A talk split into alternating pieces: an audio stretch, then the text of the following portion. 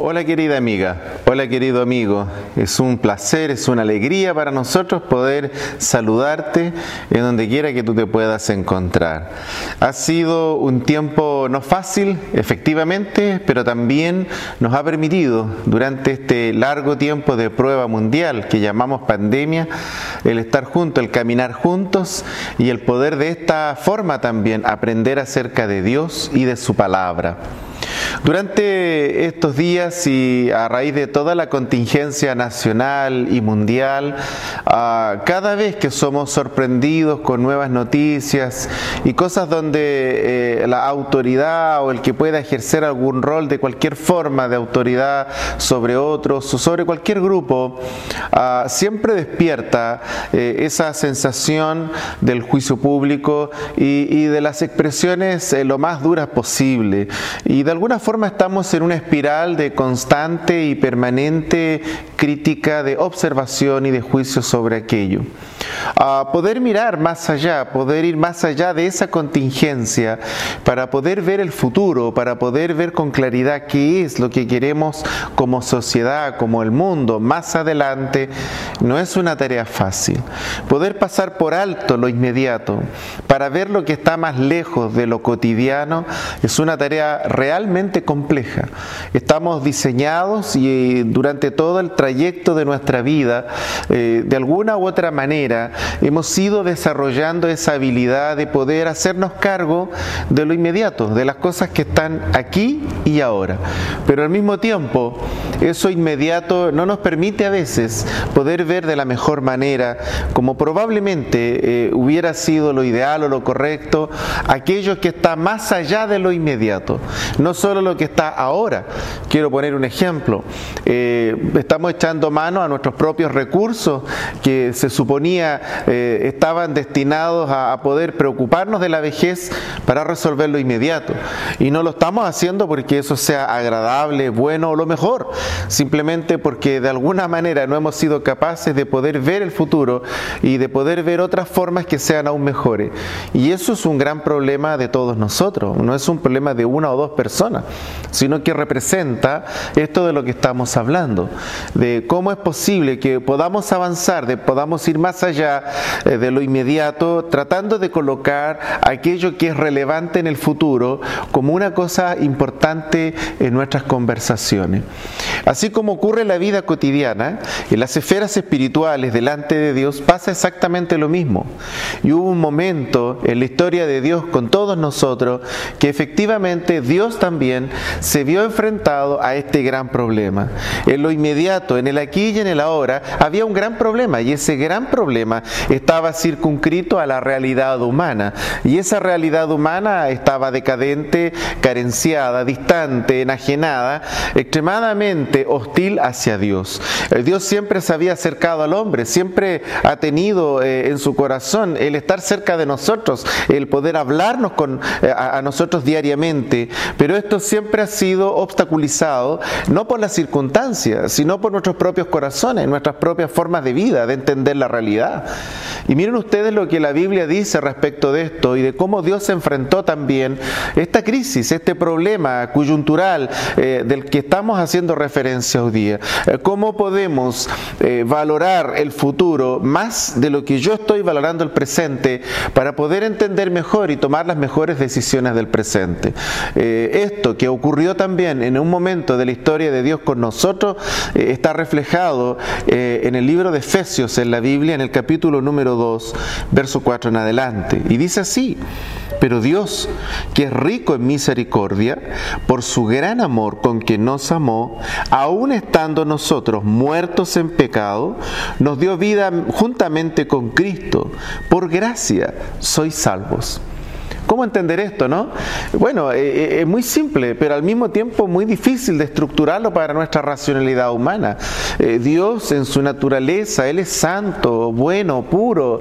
Él no puede ver el pecado, Él no puede tomar contacto con el pecado, porque Él mora en la santidad.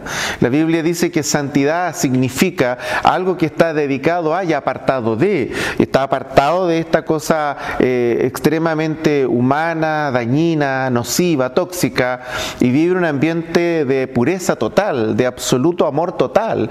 Eh, no hay nada malo, no hay nada que contamine su presencia, su naturaleza, eh, su ser en sí es absolutamente puro. Entonces, ¿dónde estaba el problema? Que Dios morando, el Padre morando en este ambiente, en un momento determinado, ah, tuvo que acercarse a nosotros, pero el problema estaba en que nosotros estábamos justamente con una deuda pendiente eh, y nuestro espíritu estaba absolutamente alejado de Dios, afectado por las circunstancias, porque habíamos tomado camino distinto o porque simplemente no consideramos a Dios nuestras vidas. Y entonces fuimos armando una historia en donde se sucedieron uno dos o varios episodios de las peores decisiones o de las desafortunadas o de aquellas que probablemente tenían una eh, intención maravillosa, pero que finalmente naufragaron en el océano de la vida, producto del egoísmo y producto de la inmadurez de otros. En fin, son tantas las historias que podríamos contar acá. Lo cierto es que en ese escenario personal, individual, pero también mundial, el Padre quiso acercarse a nosotros y ese acercamiento era simplemente inviable, era imposible porque Él mora en esa santidad de la que habíamos hablado, en esa pureza de la cual estamos hablando. Entonces, ¿cómo resolvió esto el Padre? ¿O cómo es posible que esto ocurrió aun si el Padre no puede ni morar ni ver lo malo, la maldad, aquello que afecta su naturaleza santa?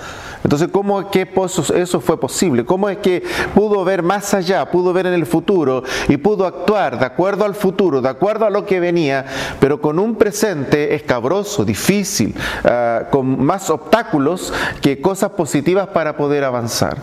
Entonces, cuando esto ocurre, la Biblia dice que lo que realmente pasó es que de esto se trata la venida de Jesús. Entonces vino Jesús a la tierra, tomó nuestro lugar, Él obró bien, Él obedeció al Padre, y entonces cuando Él fue muerto injustamente, esa muerte injusta pagó nuestro error, pagó nuestra maldad, pagó mi lejanía, la tuya, pagó nuestra obstinación, nuestros errores, eh, pagó el haberle dado la espalda a Dios toda la vida.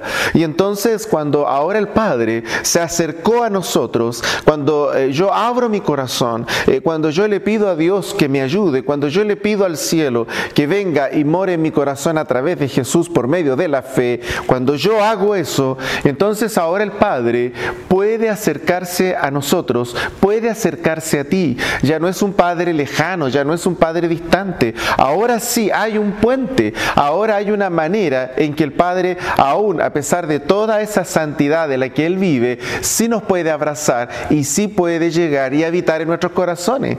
Por eso dice este pasaje maravilloso que es por la fe. Si yo tengo fe, si yo deposito mi fe en Jesús y abro la puerta de mi corazón, entonces ahora el Padre ve a Jesús en mí y entonces ya no ve mi maldad, pasa por alto mi maldad, eh, no considera mi momento actual de perdición, de maldad, de oposición, de haber hecho un montón de cosas inapropiadas. Eso es lo que hace Dios, ve a Jesús en nosotros y entonces el Padre nos puede abrazar y se acerca a nosotros porque no ve esa maldad, porque esa maldad se resolvió, se pagó, se solucionó cuando Jesús la clavó en esa cruz. Querido amigo, querida amiga, esta es la manera, eh, esta es la forma en cómo Dios ha resuelto este gran conflicto, esta gran crisis. ¿Cómo es posible pasar por alto el presente, los errores del presente, la inmadurez del presente, las malas decisiones de hoy, la situación en la que hoy yo pueda encontrarme como persona, como hombre, como mujer, como empresario, como trabajador, trabajadora, como profesional, no importa el área que yo desarrolle en la tierra. Lo cierto es que hay un tema que tengo que resolver con Dios. Y ese tema no lo puedo resolver de otra manera que no sea el que la Biblia dice. Y la Biblia dice que la forma de resolverlo es mediante la fe en Jesús.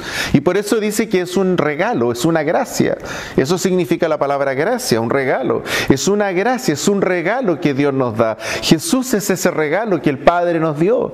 Y es por eso que si yo deposito mi fe, si yo reconozco mi lejanía, mi perdición, mis errores, pido perdón por aquello e invito a Jesús a mi corazón, entonces el Padre pasará por alto todo mi momento actual, por muy perdido que esté, por muy lejos que esté o por muy distante que esté del corazón de Dios.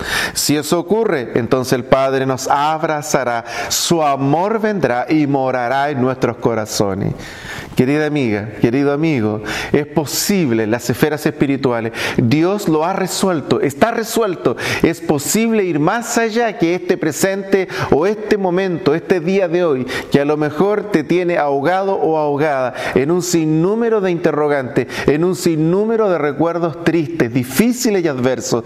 Pero es posible para todo hombre y toda mujer que se acerque a Dios creyendo en Jesús con todo el corazón, es posible que Dios pueda venir y abrazarnos con su amor, perdonarnos con su amor y a través de ese gran abrazo de amor, su presencia puede morar en nuestros corazones.